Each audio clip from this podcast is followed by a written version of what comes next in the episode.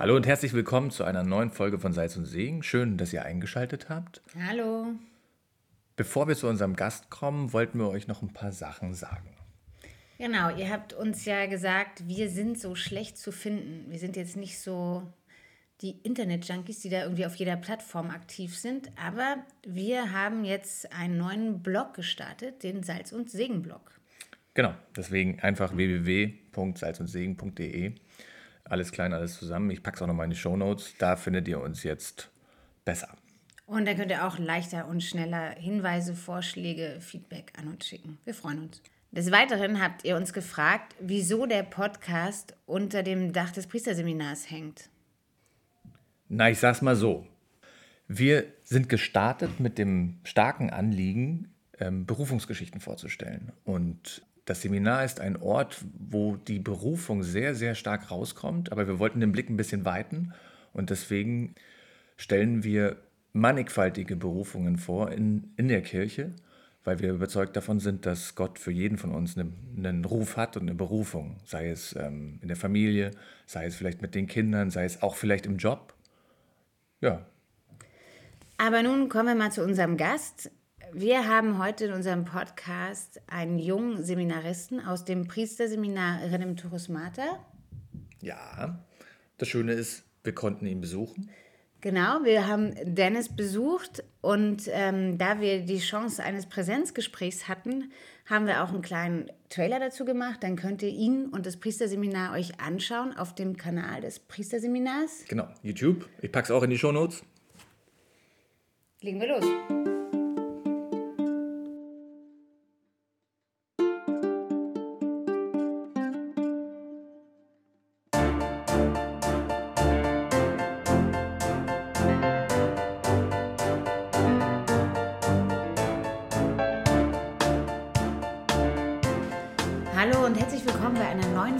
Von Salz und Segen. Wir sind heute hier im Priesterseminar Redemptoris Mater. Wie ihr vielleicht wisst, schwimmt ähm, dieser Podcast unter dem Dach des Priesterseminars. Genau. Deswegen war es längst überfällig, dass wir eine Folge von hier bringen. Und diesmal wollen wir euch einen Seminaristen vorstellen. Und haben zu Gast Dennis. Dennis.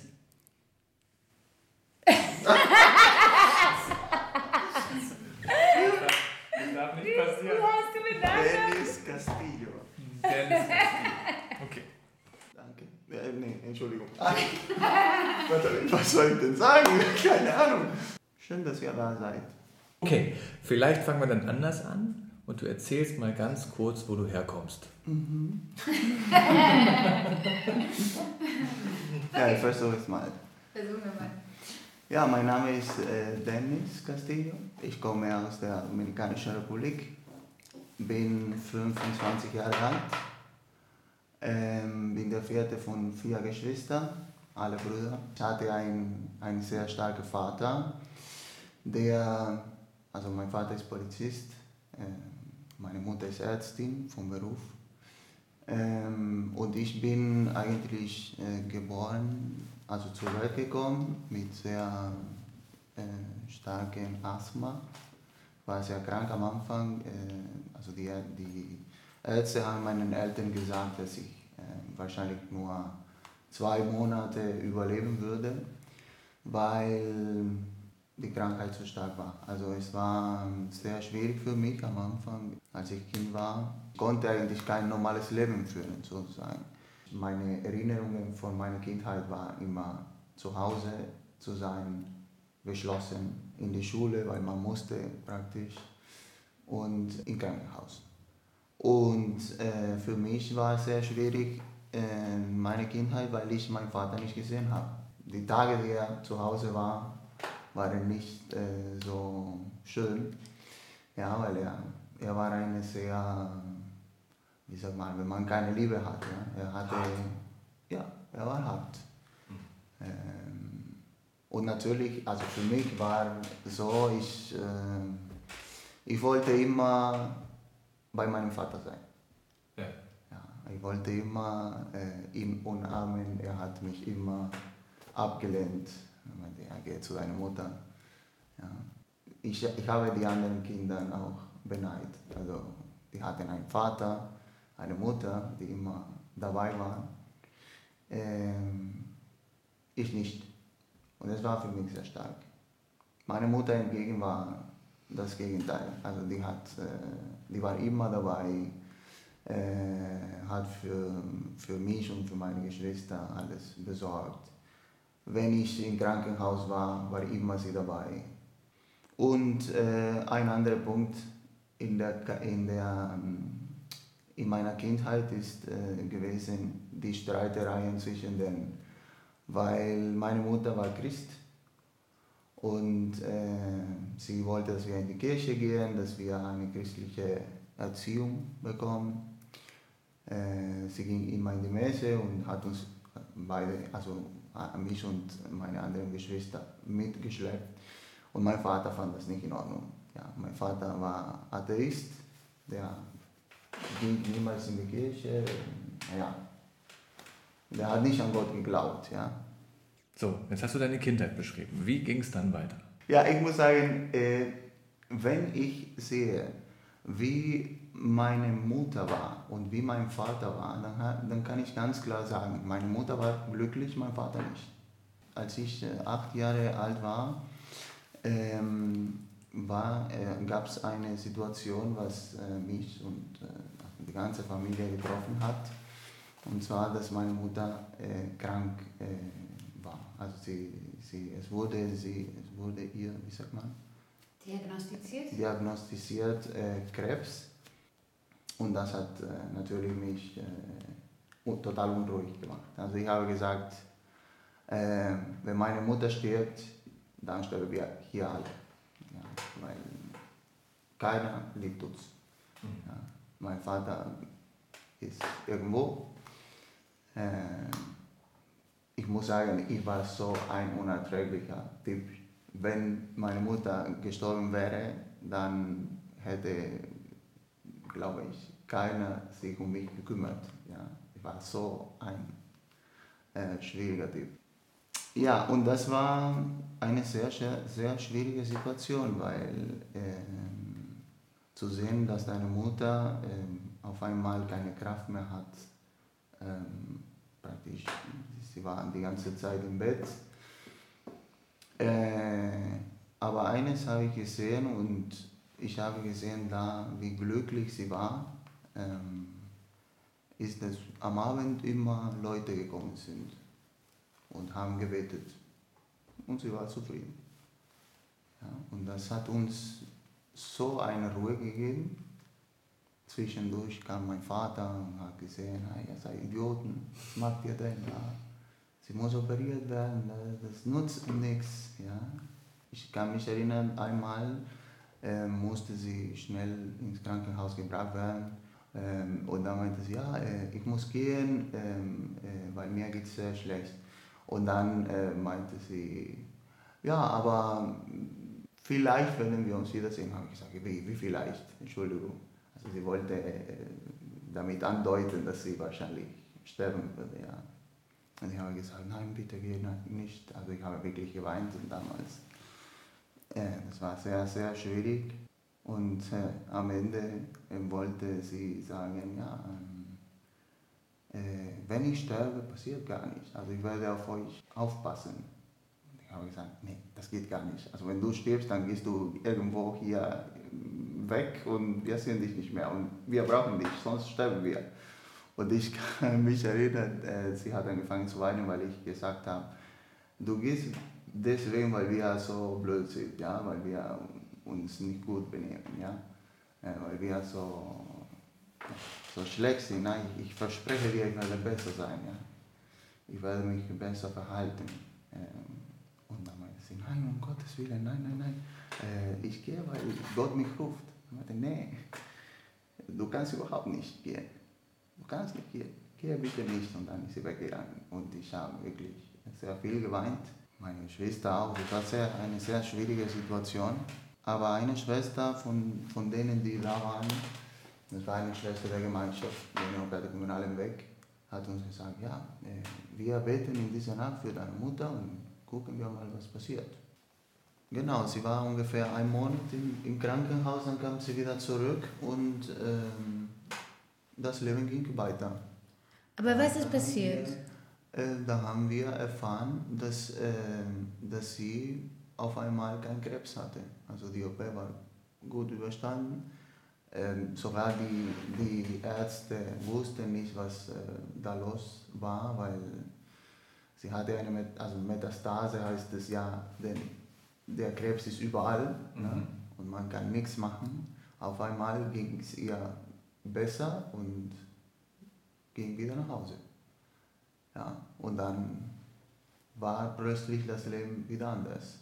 Ja, so wie Magie, sagen wir so. Ne? Es war keine Magie, aber es war ein Wunder. Ja. Ja, meine Mutter war wieder gesund. Sie hatte auf einmal keinen Krebs mehr ähm, und das alles hat äh, mein Vater auch sehr äh, überrascht. Wir waren zufrieden natürlich, weil unsere Mutter da bei uns war. Ja.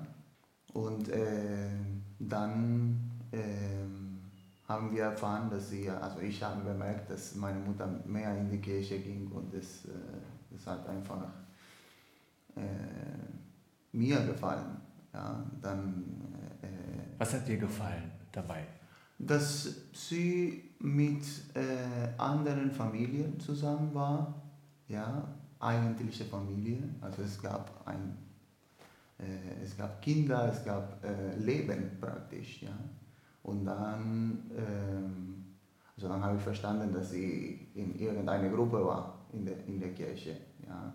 Und da möchte ich nochmal einhaken. Also diese Familien, ihr wart doch auch eine Familie. Für mich nicht. Für dich nicht. Für mich waren wir keine Familie, weil ähm, ja, vielleicht ist es so stark gesagt, aber für mich waren wir keine Familie, weil wir nur ähm, alles, was ich in, in meiner Kindheit gemacht habe, sei es äh, studieren oder so, das hat mich überhaupt nichts interessiert. Ich habe alles äh, äh, versucht, um meinem Vater zu gefallen, mhm. dass ich äh, ein bisschen Liebe von ihm bekomme. Und das hat nicht funktioniert. Ja, ich habe versucht, brav zu sein, ging es nicht. Dann, wieso muss man sich anstrengen? Es nützt, bringt nichts. Ja. Bis auf einmal, ähm, also alles hat sich geändert, als mein Vater ähm, sich entschlossen hat, in die Kirche zu gehen. Das hat er getan ähm, nach der Krankheit deiner Mama? Der hat gesagt, äh, das ist purer Zufall gewesen. Ah. Konnte jedem passieren. Irgendwas muss ihn doch in die Kirche gezogen haben. Eines Tages, das erzähle ich, weil er hat mir das erzählt, weil ich, äh, ich fand total komisch diese plötzliche Änderung von meinem Vater. Der hat uns erzählt, dass äh, also er hatte ein Hobby und zwar Fischen. Der ging immer fischen. Also ich komme aus der Hauptstadt Santo Domingo, das ist am Meer praktisch. Und er ging immer fischen mit den Freunden. Der hat gefischt und, äh, und dann währenddessen äh, ist er ins Wasser gesprungen. Und dann ist er gefallen, mein Vater kann sehr gut schwimmen. Und dann ist er da äh, geblieben und er wollte äh, natürlich äh, wieder in, in, die Erde, also zurückkommen und hat er nicht, nicht geschafft. Also weil er, er, er hat versucht zu klettern und ist in, also immer gerutscht und so. Auf, auf, auf jeden Fall, er konnte nicht wieder zurück. Und in dem Moment, äh, er hat uns das unter Tränen erzählt. Ja. Das war für mich sehr ein sehr starkes Ereignis, weil das war das erste Mal, dass ich meinen Vater weinend gesehen habe. Ja. Und er hat gesagt, in diesem Moment habe ich mein ganzes Leben gesehen. Ich habe gesagt, jetzt ist der, das Ende und was für ein scheißer Mann war ich. Und äh, ich habe meine Kinder niemals geliebt, ich habe meine Frau niemals geliebt, ich war immer abwesend. Jetzt werde ich sterben und und das ist das Ende. Und in dem Moment, äh, er hat gesagt, naja, und wenn das alles, was mit meiner Frau passiert ist, ist nicht Zufall gewesen ist, sondern dass es tatsächlich einen Gott gibt und ich jetzt sterbe ohne mal versucht, mit ihm zu reden. Und dann hat er gesagt, ja, ähm, Gott, wenn du da bist, wenn du wirklich existierst, ich bitte dich, dass du mir hilfst und mir die Chance gibst, meine Kinder zu lieben, meine Frau zu lieben. Ich möchte nur das, dann kann ich sterben.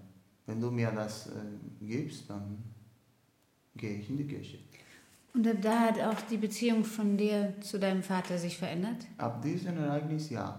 Also äh, in diesem Moment, äh, mein Vater war eine total andere Person.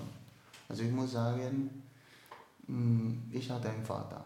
Auf einmal hatte er Liebe für uns, hatte er Zeit.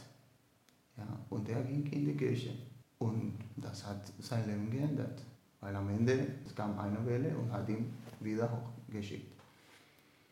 Ob das wahr ist oder nicht, interessiert mich gar nicht. Yeah. Wichtig ist, dass ich einen Vater bekommen habe. Also endlich mal konnte ich mit meinem Vater spielen, was für mich überhaupt nicht denkbar war. Ich konnte meinen Vater umarmen. Also meine beste, meine, meine schönste Erinnerung meiner Kindheit ab dem Moment war, dass ich auf dem Bauch meines Vaters eingeschlafen bin. Es war Leben. Also ich weiß nicht, ich fühlte mich geliebt von, von Gott, von meinen Eltern. Das alles hat auf mich gewirkt, natürlich. Ja. Ich musste, also ich wollte in diese Gemeinschaft. Ich wollte in diese Gemeinschaft, weil die Gemeinschaft hatte plötzlich einen Sinn in mein Leben gegeben. Auf diesem Weg habe ich äh, äh, die Berufung gespürt, zum Priester zu sein. Wann war denn das? Ich war zwölf Jahre alt, war auf dem Weg. Aber Dennis, was heißt es, du hast eine Berufung gespürt? Gab, ich hatte so eine Unruhe, ich, wusste nicht, was äh, eigentlich da, was, was war das? Ja, ähm, heißt das der, der Ruf Gottes? Heißt es nicht? Keine Ahnung. Und äh, ständig habe ich äh, das Wort gehört. Je mehr ich das Wort gehört habe, umso mehr interessierte ich mich für diese, diese Berufung, für diese, diesen Ruf, anderen Menschen zu helfen. Ja. Und dann ging es weiter mit einem anderen Treffen, jugendlichen Treffen.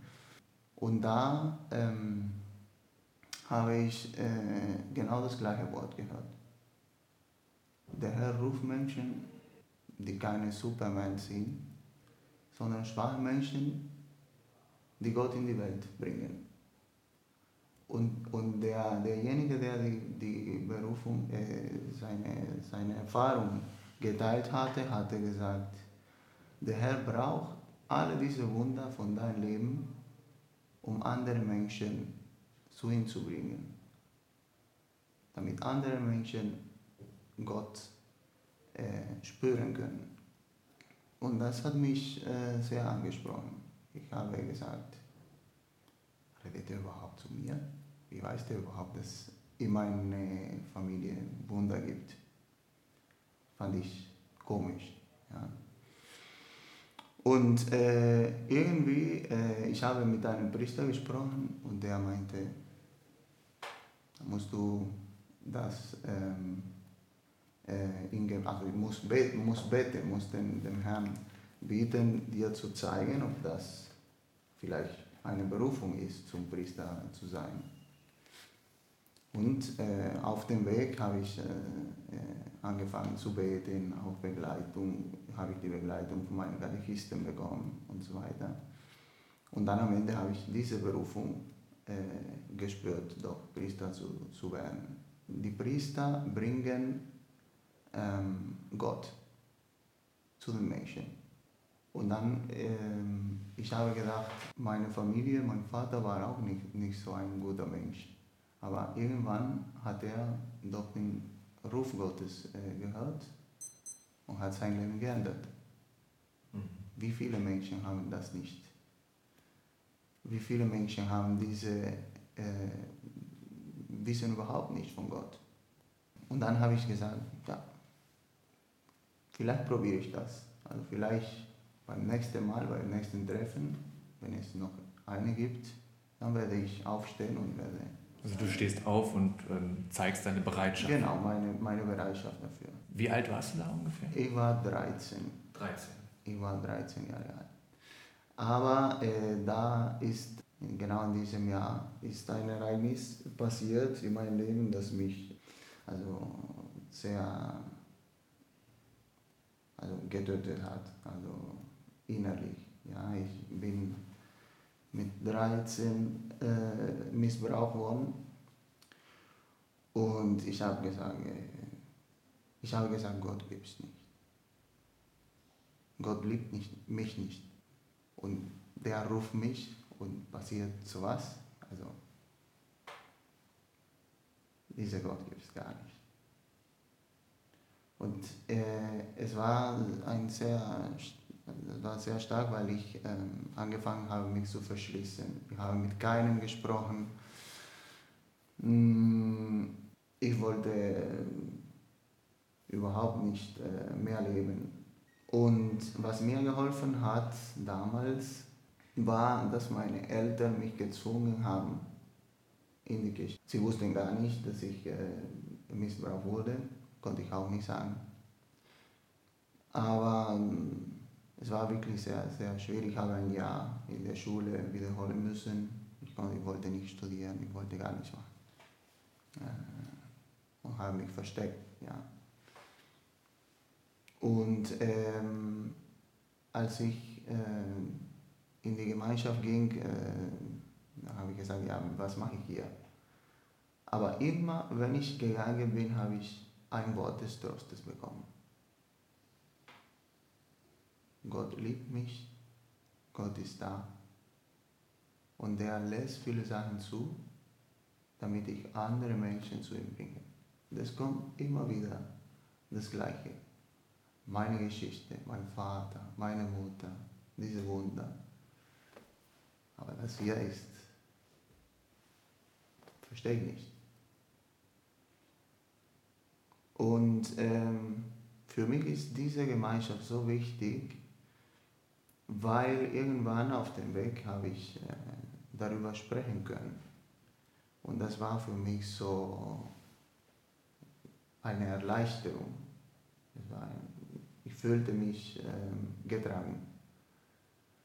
Ähm, und es gab äh, einen Moment, wo ich äh, das auch mit meinen Eltern sprechen konnte. Das hat mir auch geholfen, auch zu verstehen, wieso sie, also besonders mein Vater, äh, wieso mein Vater so stark war. Er hat mir seine Erfahrungen geteilt und so weiter der wurde auch nicht geliebt, sein Vater hat ihn verlassen und, und, und.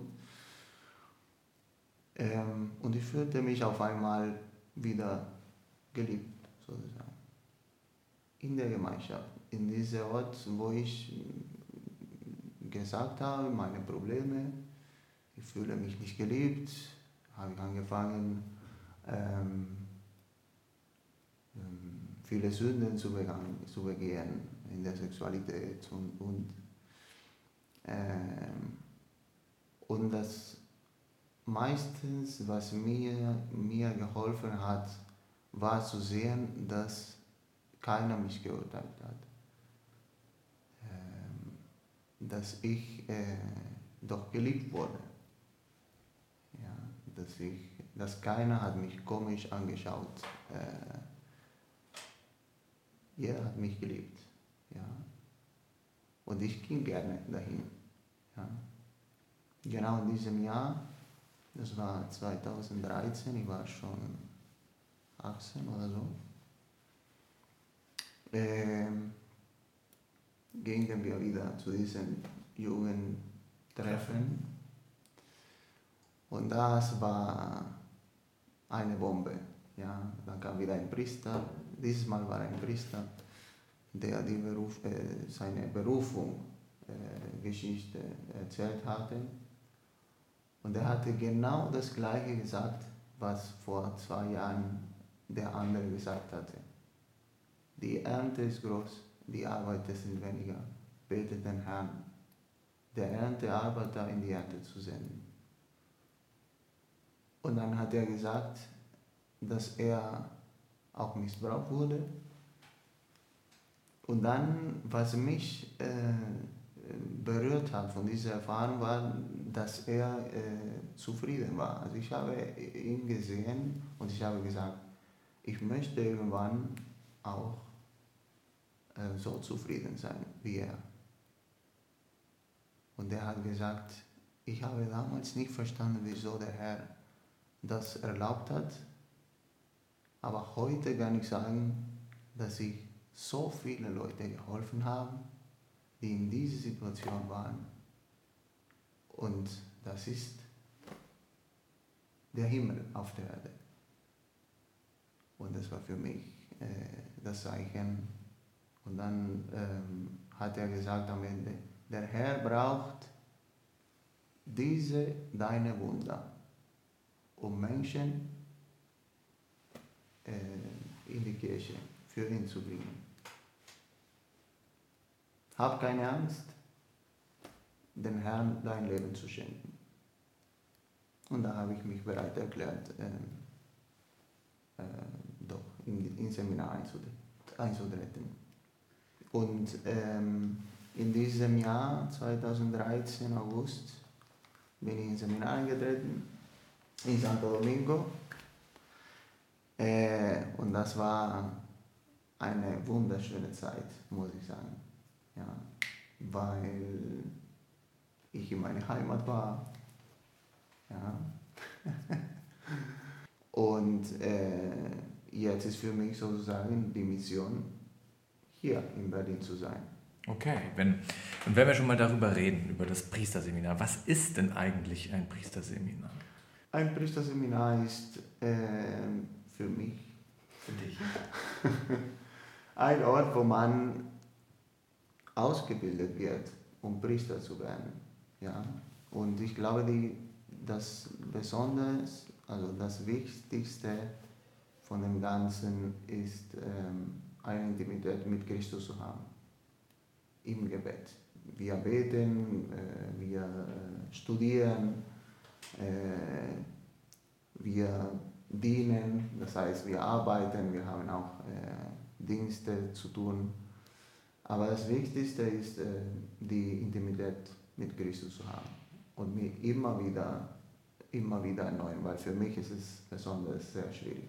Manchmal ähm, denke ich, es wäre viel besser gewesen, wenn ich in Santo Domingo gewesen wäre. Ja, es ist nicht so einfach hier, so wie viele Leute denken. Es ist kein Resort in der Karibik. Ja sondern es ist wirklich ein Kampf. Also man muss immer kämpfen, um, also ich muss immer kämpfen, um diese Beziehung zu Jesus Christus zu haben. Ja, in, äh, und ich glaube, das ist das Wichtigste von dem, äh, von dem Seminar. Okay. Und als du von der Dominikanischen Republik nach Berlin gegangen bist, das muss ja ein unheimlicher Kulturschock gewesen sein, nehme ich mal an. Also sozusagen Palmen, Licht, Wärme und jetzt bist du quasi in, in einem grauen Berlin, Jahreszeiten, äh, Kälte. Was hast du da gedacht? Ja, also ich bin gekommen hier nach Berlin im Januar 2015 und es war mitten im Winter. Es gab minus 10 Grad. Und äh, schon im Flughafen ging es mir so schlecht. Es war mir so kalt. Ich hatte natürlich keine richtige Jacke an, weil ich komme aus der Dominikanischen Republik und meine Mindesttemperatur ist 23 Grad. Also ich weiß nicht, wie ich das erklären soll.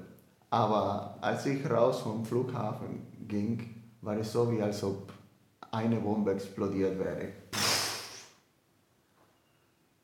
ich, mir ging so kalt, so schlecht, das war so eine schwierige Zeit. Ich kam dann ins Seminar, hatte im Zimmer beide Heizungen auf fünf gedreht. Und äh, mir ging es trotzdem kalt. Ich habe die Haut äh, verloren, also wirklich verloren, so wie die, wie die, wie die Schlange. Ja. Also, okay, du hast dich gehäutet.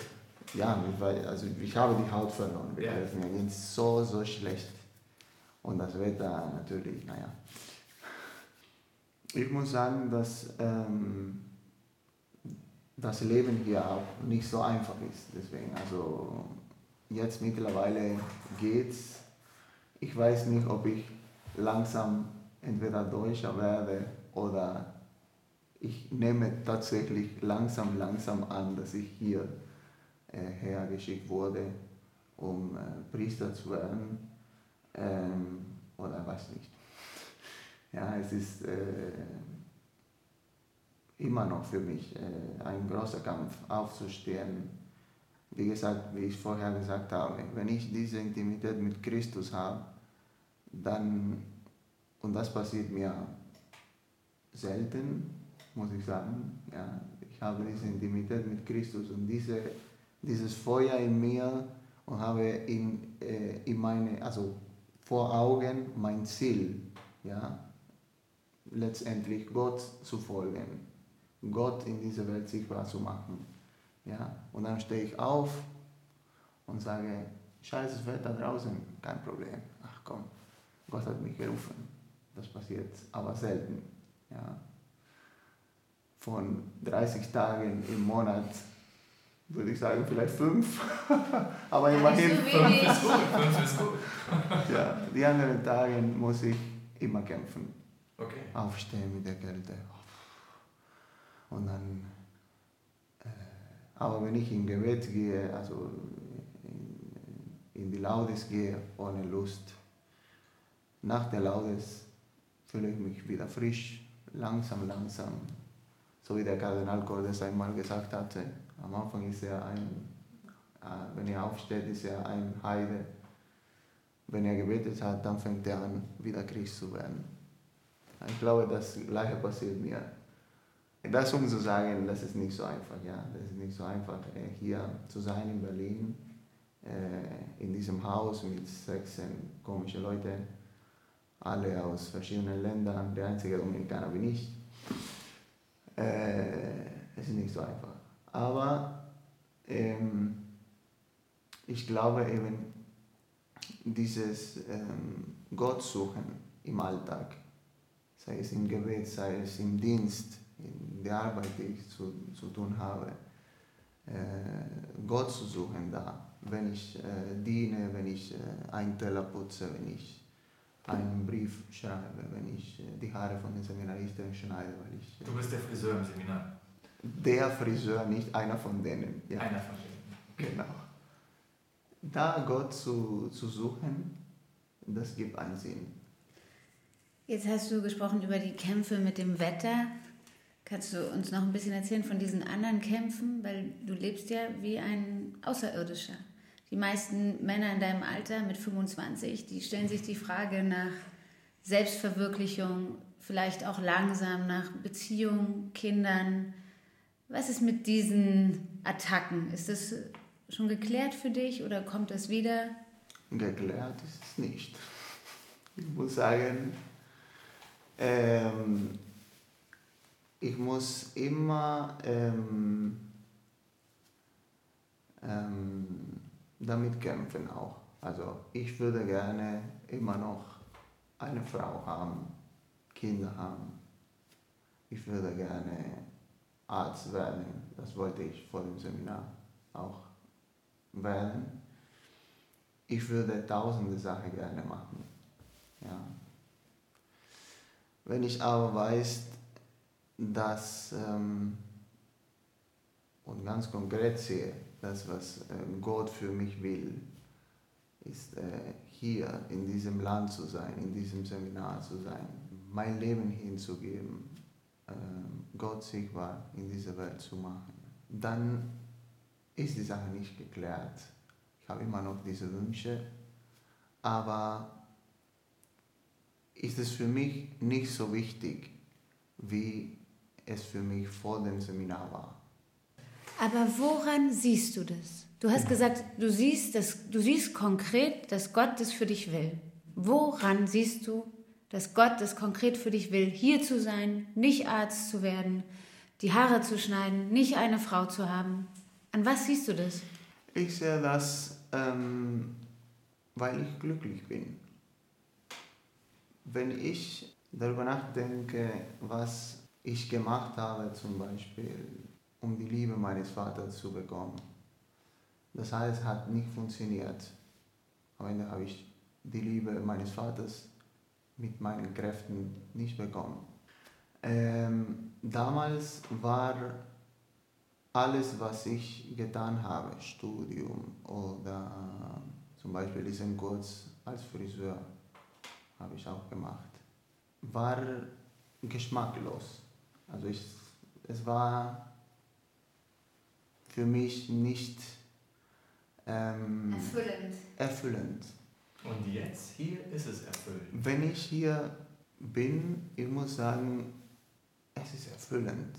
Also ich fühle mich, äh, dass das, was ich mache, das Richtige ist Okay. für mich. Und nicht deswegen, weil ich etwas zurückbekomme. Ja, etwas Materielles. Also ich kriege kein Geld hier. Also ich schneide die Haare von den Seminaristen kostenlos. Aber wenn ich jede Sache tue, wenn ich die Haare von den Seminaristen schneide und äh, ich weiß, dass ich das tue für Gott und nicht für mich, das gibt mir in dem Moment so eine, eine Freude. Ich, ich weiß nicht, wie ich das erklären soll. Am Ende ist es eine Hingabe. Es ist kein, auf einmal keine Arbeit mehr. Ja, um Gottes Willen, ich würde gerne das immer spüren. Ja, aber es ist so. Ja, und wenn ich äh, singe, wenn ich äh, mein, ja, äh, mein äh, ja, etwas putze, wenn ich äh, einer Familie helfe, äh, es gibt mir eine innere Freude, das über meine Gefühle hinausgeht. Ja, das ist mehr als Gefühle, das ist Freude, das ist Friede. Du wolltest noch, oder? Ich noch? Hm? Ich kann weitermachen, wenn du willst. Ja, mach du erstmal. Okay. Was ist das Schwierigste im Seminar? Das Schwierigste, aufstehen, mindestens für mich. Wann, wie viel wann Uhr? stehst du auf? Naja, wenn wir vergleichen, Ich habe ihm gerade von unseren letzten Nächten erzählt. Aber ist okay. Erzähl mal. Schläfst du wenig, Dennis, ja?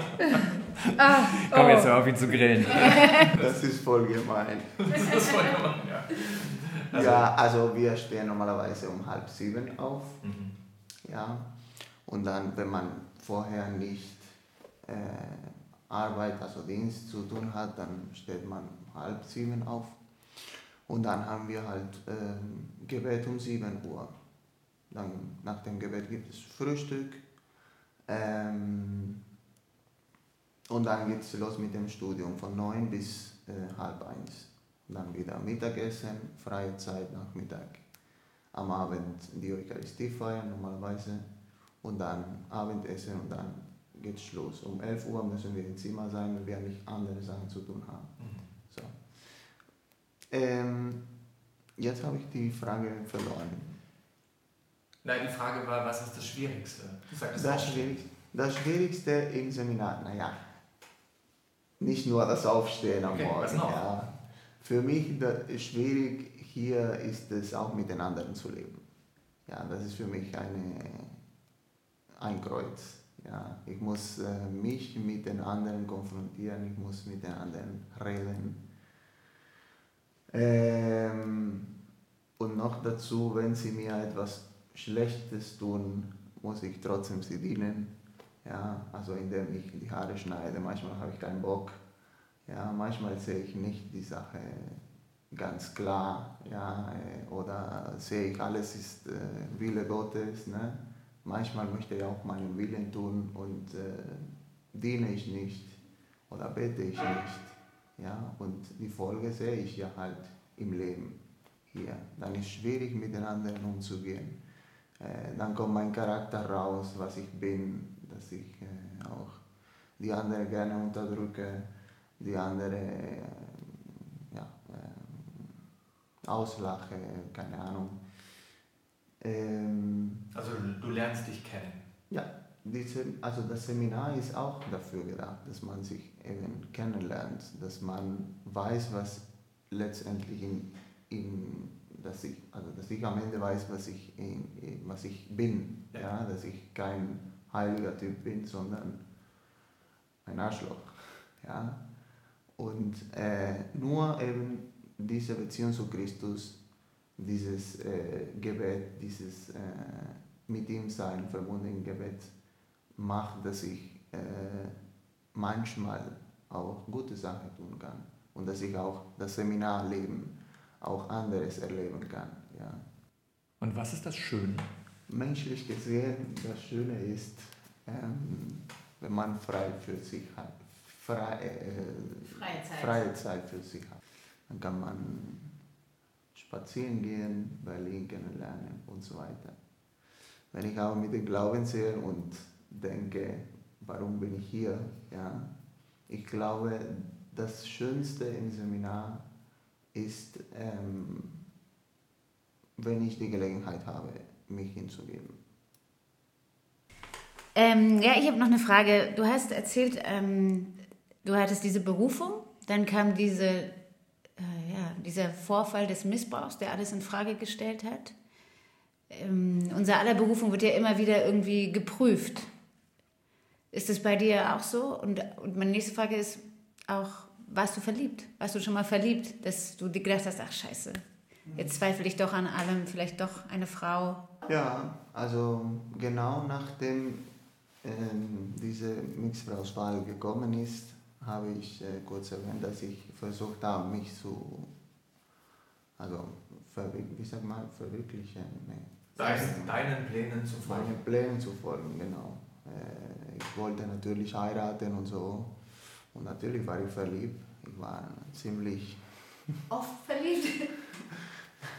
ziemlich geliebt, nicht nur in der Schule, auch äh, außerhalb der Schule. Äh, und wegen meiner Art zu reden, wie ich. Bin ein cooler Typ gewesen, habe gerne Späße ge gemacht und so. Du kannst auch tanzen, oder? Ja, ich kann auch tanzen. Das ist voll beliebt bei Frauen. Genau. ja, natürlich. genau. Ich hatte auch Freundinnen gehabt, ja. Ja, es geht mir um die Angriffe, die du hattest, ja? Mhm. Wie diese Berufung einfach auch attackiert wurde. Ja, ich habe ich hab mich auch gefragt, äh, wieso, also immer noch, also es kommen immer noch diese Gedanken, ja, äh, siehst du, du hast nicht mal äh, äh, du warst nicht mal mit einer Frau im Bett, du weißt gar nicht, was diese Sexualität bedeutet. Ja? Ich glaube, das ist auch ein großes Zeichen ähm, von Gott, weil ich habe nach diesem Missbrauch äh, versucht, immer ins Bett zu gehen mit Frauen. Und, also hast du versucht? Hast du versucht? Habe ich versucht, ja, mit 16, 17. Aber irgendwie hat es niemals passiert. Mhm. Ja, ich glaube, das war ein großes Zeichen äh, für mich, weil bei uns ist äh, ja sehr einfach mit Prostituierten zu gehen oder nicht mal Prostituierten, auch mit äh, Mädchen ja, ins Bett zu gehen. Aber die Gelegenheit also gab es, aber es niemals, äh, hab, also ich habe ich niemals gemacht aus Angst. Äh, weiß nicht, etwas hat mir gesagt, das ist nicht richtig, also letztendlich, obwohl ich das versucht habe. Und das ist ein sehr großes Zeichen. Natürlich hier äh, kommt mir die Frage, ja, hättest du vielleicht probiert, dann wäre es äh, äh, vielleicht einfacher oder hättest du mindestens gewusst, was ähm, die Sexualität bedeutet. Ich glaube, das sind einfach Versuche des Teufels, ja, also die Gott sei Dank, nicht weil ich besonders brav bin, Gott sei Dank ich nicht äh, gegangen bin, ja. Ähm, aber natürlich, hier äh, habe ich diese Kämpfe natürlich mit der Sexualität. Mit, ja, äh, Gut. Dann kommen wir zu Salz und Segen. Was fällt dir ein zum Thema Salz? ich glaube, Salz hat eine konkrete Mission, Geschmack zu geben. Und wie gibt das Salz Geschmack, indem es sich auflöst? Praktisch äh, sein Leben verliert. Und wenn ich Salz sein kann für diese Welt, für alle, die um mich herum sind, wenn ich eben das tue, was das Salz eigentlich tun soll, sich aufzulösen, aufzulösen, ne? äh, ihr Leben aufzugeben. Wenn ich das tue, dann habe ich Segen für mich und für auch andere. Lieber Dennis, danke für das Gespräch, danke für deine Zeit und Danke deine Offenheit. Vielen Dank, Dennis. María, Madre del camino ardiente.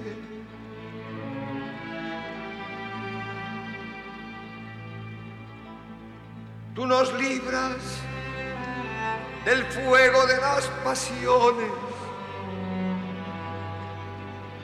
con el rocío de tu intercesión.